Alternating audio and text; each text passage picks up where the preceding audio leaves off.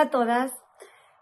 En una ocasión había una señora que estaba saliendo a su trabajo y antes de salir de su casa volteó a ver que estuviera todo listo, todo ordenado.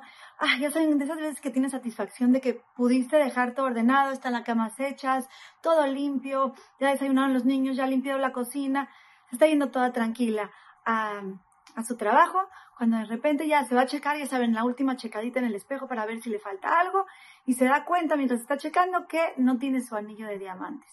Y en ese momento va a su vestidor, busca en el cajón, no encuentra nada, empieza a mover por aquí, por allá, va a su cama, a lo mejor cuando hice la cama se me cayó, desbarata la, cama, ni modo, checa por abajo, abajo de los colchones en el piso, va al cuarto de los niños a checar en sus camas, eh, por sus colchas, porque a lo mejor cuando hizo las camas, cuando los despertó, en el piso, en el baño, va al, a su baño, va al baño de visitas, porque a lo mejor en ese momento cuando entró con su hijo se le cayó, va a la cocina a ver si cuando hizo Netilat Yadayim para desayunar lo dejó ahí, y empieza a buscar en toda la casa, le habla por teléfono a, su, a su jefa y le dice, perdón, voy un poco atrasada, tengo un percance. Y dice, no me voy de aquí si no lo encuentro, y aparte estoy segura que está por aquí, yo hoy lo tenía. Bueno, voltea la casa de cabeza cuando ya de repente va al área de lavado y empieza a sacar toda la ropa sucia, la que ya estaba doblada y sale su anillo de diamantes. Queridas amigas, tenemos una mitzvah que es juzgar para bien a las personas. Y les digo algo, a veces es bien difícil. A veces uno se queda pensando, bueno, ¿qué, ¿qué, puedo inventar? ¿Cómo la puedo juzgar para bien? Si supiéramos la obligación tan importante que es, si supiéramos lo delicado que es juzgar para mal, entonces nos daríamos cuenta que tenemos que buscar la manera de juzgar a la persona para bien, así como buscaríamos ese diamante. Si nosotros fuéramos esa persona de que no, no me voy de aquí sin mi diamante, o sea, que le hablas a la, a la jefa, perdón, pero tengo que un retraso. ¿Por qué? Porque tengo que encontrar el diamante. Bueno, queridas amigas, cuando se trata de juzgar para bien, tenemos que ser así, decir, tengo que encontrar la manera de justificarla. Tengo que encontrar otro lado de la historia. Tengo que encontrar algo.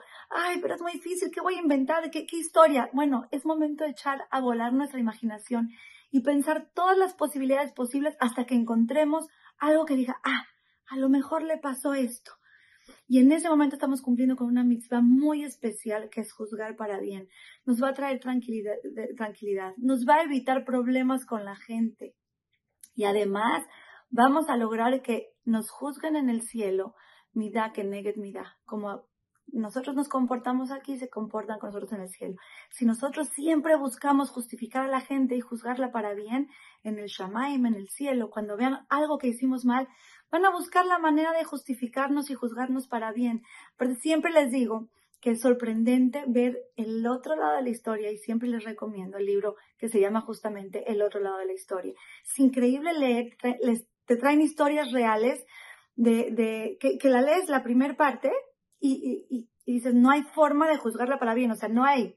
Y de repente te traen el otro de la historia y te sorprende ver que sí había como juzgarla para bien y que sí pasó otra cosa y que toda la historia cambia.